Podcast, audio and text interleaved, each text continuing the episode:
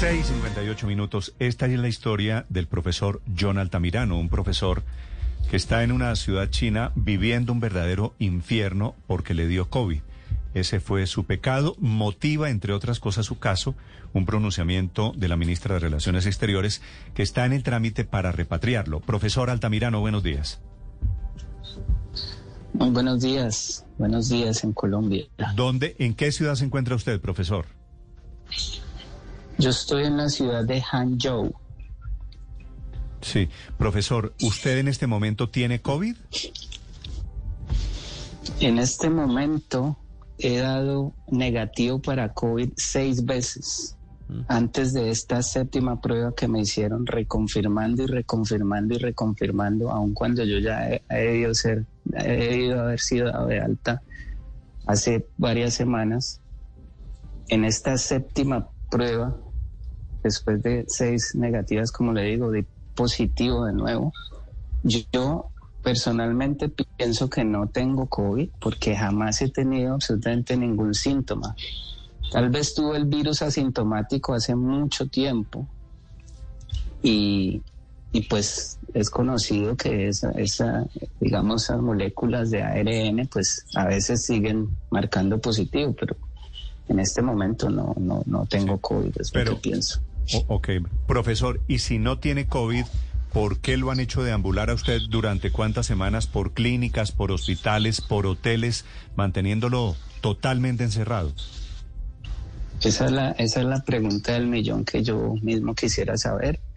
Eh, son las regulaciones de acá, son estrictas, eh, pero pienso que ya pues rayan sin querer eh, criticar un país extranjero ni nada. Quiero que eso quede claro. No estoy criticando ningún gobierno, ninguna política. Eh, pero ya mis derechos humanos se están viendo bastante afectados porque mire usted que a un delincuente, a un preso, un prisionero, así haya cometido un delito grave, tiene derecho por lo menos a un, a un tiempo de ver el sol, a un tiempo de caminar fuera de su celda, hasta hacer ejercicio, hasta trabajar en algunas prisiones. Yo no, yo estaba encerrado en cuatro paredes. Perdón.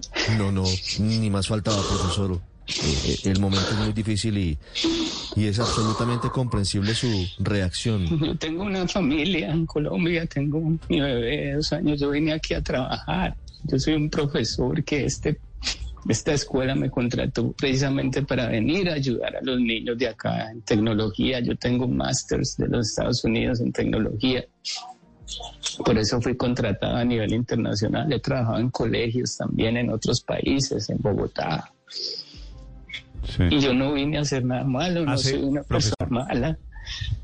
¿Hace cuánto, ¿Hace cuánto vive usted en China, profesor Altamira? No, yo no vivo en China, yo no vivo en China. Yo, es mi primera vez en China, porque me contrataron, yo estaba viviendo en Colombia, en Bogotá, estaba trabajando en Bogotá, y y me contrató un colegio para venir a China a dar clases. Por eso, mi primera vez en China. ¿Eso fue hace cuánto, profesor? Yo viajé el, el 30 de agosto. Ah, hace muy poco. Yo pensé que usted llevaba más tiempo. No, no. ¿Y cuando, y cuando llegó usted a China, alguien o usted o su familia hicieron una evaluación de irse a China, de lo que significaba eso en términos de libertades, de posibilidades? Sí, claro, nosotros pusimos todo eso en la balanza, pero pues como hay unos protocolos para viajar acá que son eh, dos pruebas negativas antes de viajar, una en Colombia, 48 horas antes de viajar y otra en el país de tránsito, que en mi caso fue Holanda. Sí. Y en todas salí negativo. Eh, pero en ningún momento nosotros eh, teníamos conocimiento de que si uno salía positivo acá lo iban a internar en un hospital. Eso, eso nunca lo supimos. ¿Cuánto lleva usted, profesor, encerrado? Contando hospitales, hoteles, toda esta aventura, ¿es de cuántos meses? Llevo tres meses. ¿Tres meses tres encerrado? meses encerrado. Pues, como si estuviera detenido, imagínese usted. Esto es lo más parecido a un, a un preso, ¿no? A un preso por razones de, de, contagio. Pero me llama la atención algo, profesor Altamirano, es que usted, usted nos dice que ya tenía por lo menos seis pruebas negativas seis o siete pruebas negativas. y luego sale una positiva. lo que había dicho la vicepresidenta o, aquí en Colombia es que si salían dos pruebas negativas eh, continuas, consecutivas, usted podía salir del país. ¿Eso, ¿Eso no pasó? No, eso no pasó. Después de los dos meses que pasé en este hospital, salieron esas benditas dos pruebas negativas. Después de eso me llevan a un hotel porque hay que hacer 14 días más Después de esos 14 días, eh, durante esos 14 días, cada semana me traían al hospital de nuevamente para hacerme más tests.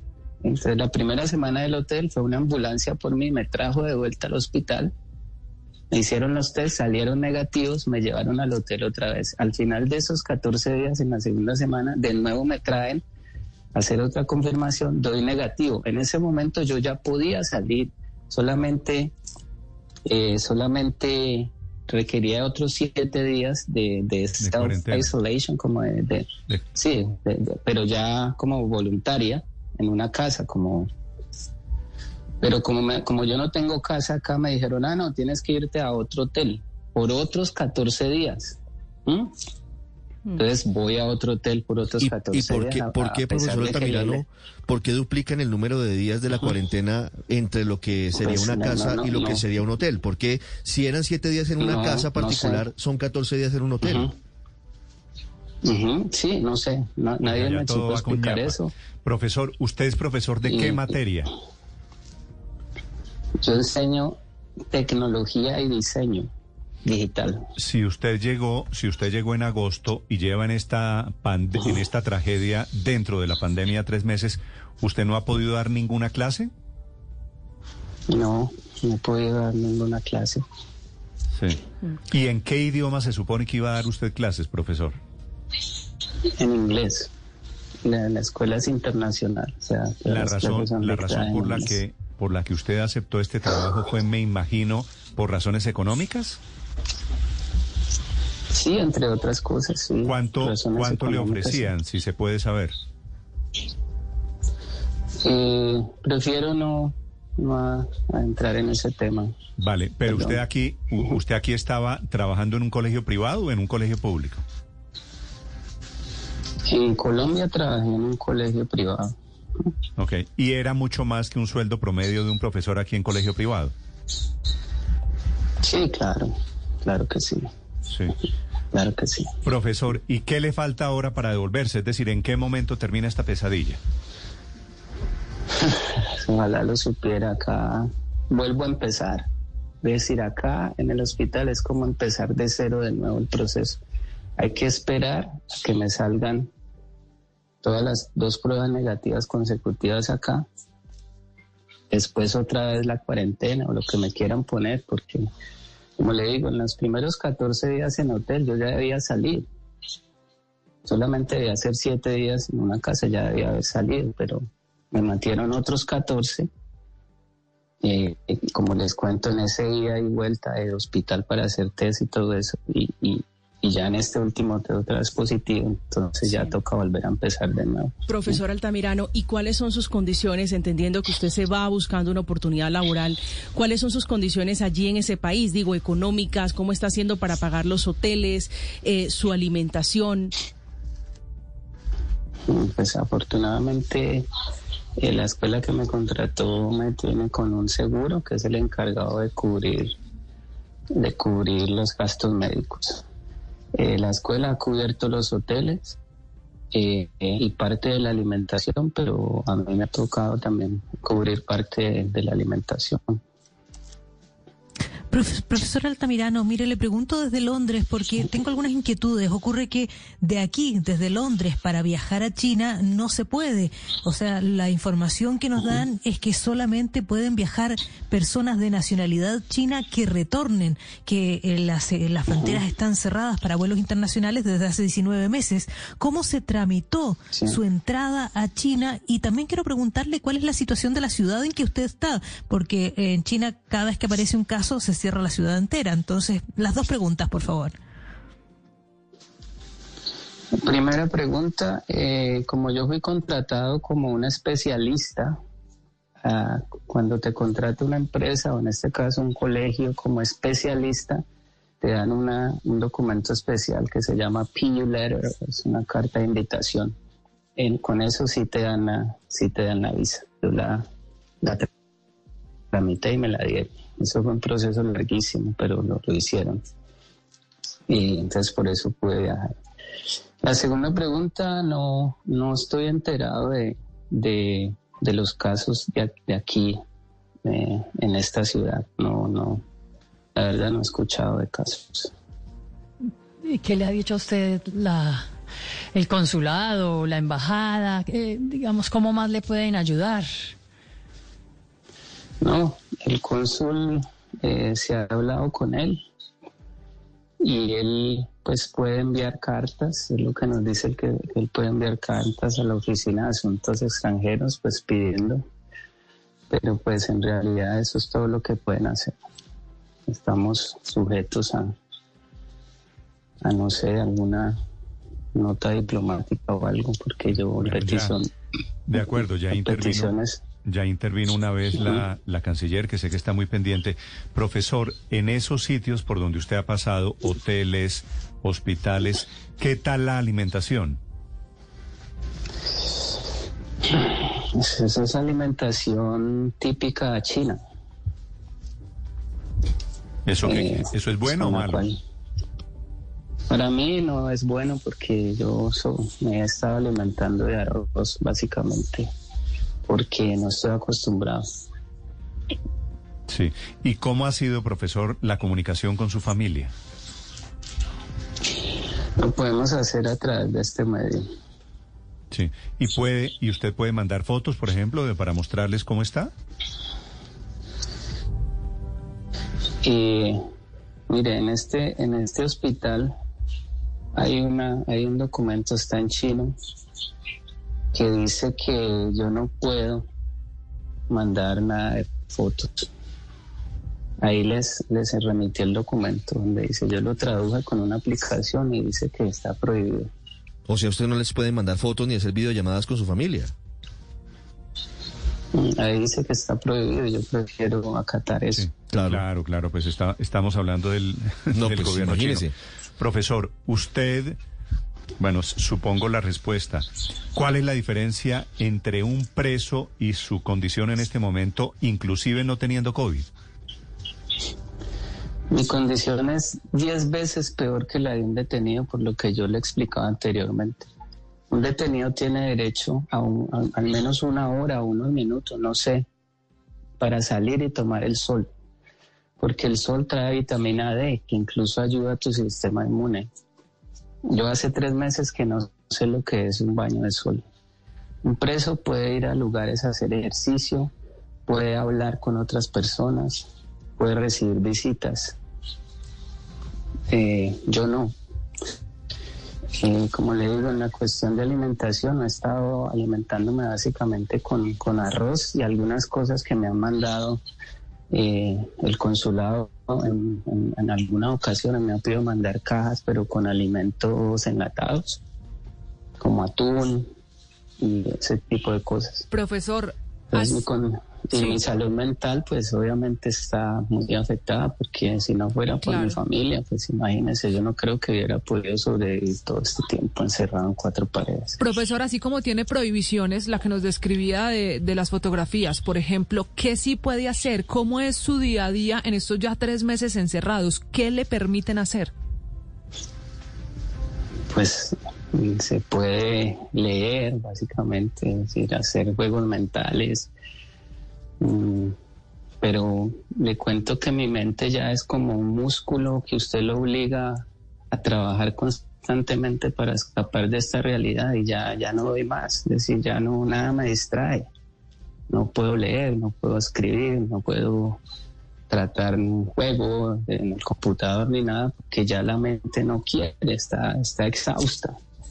Mi mente no me da, no me da para concentrarme, eh, a veces ayuda a dormir, pero cuando me despierto, veo que sigo aquí, es como estar en una pesadilla repetitiva. Eso está afectando mi salud mental. Se nota, se nota. Profesor, usted, decía al comienzo de esta entrevista, no tiene COVID, van seis o siete pruebas negativas. ¿Le deben hacer otra para soltarlo o qué debería terminar de pasar para el final de esta historia? Como les, como les, les dije, vuelvo a empezar el proceso. Me vuelven al hospital, es como haber empezado de cero, como si era, como si acabo de llegar. Entonces aquí me toca estar por lo menos una o dos semanas, o no sé, hasta que me vuelvan a hacer otro test y después de otro test repetir todo eso que les he dicho. O sea que probablemente yo voy a pasar aquí Navidad, Año Nuevo, no sé, no sé, y, y acá me tocó pasar el cumpleaños de mi esposa, los, el segundo cumpleaños de mi hijo, y ahora esto. Profesor, ¿es posible que a través de una gestión diplomática se puedan acelerar los tiempos? Eso es lo que yo espero que, mm. hombre, que me dejen viajar con un traje de astronauta, si quieren que me induzcan en coma, si quieren, pero que me saquen de aquí. Yo no soy peligroso para nadie. A estas alturas, cualquier científico en cualquier país del mundo puede asegurar que yo no soy contagioso, que lo que encuentran de pronto en esos test son moléculas mínimas.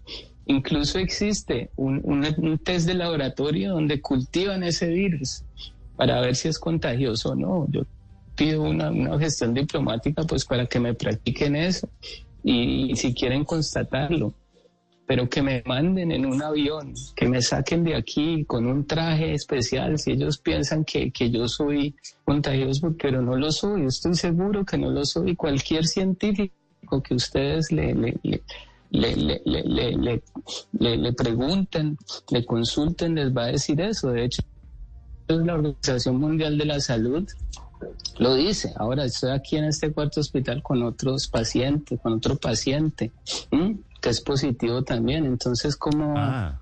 No entiendo, no entiendo. Ah, pero es que a usted le están dando tratamiento de contagiado, es decir, las pruebas dan negativo, pero usted lo tratan como si tuviera COVID.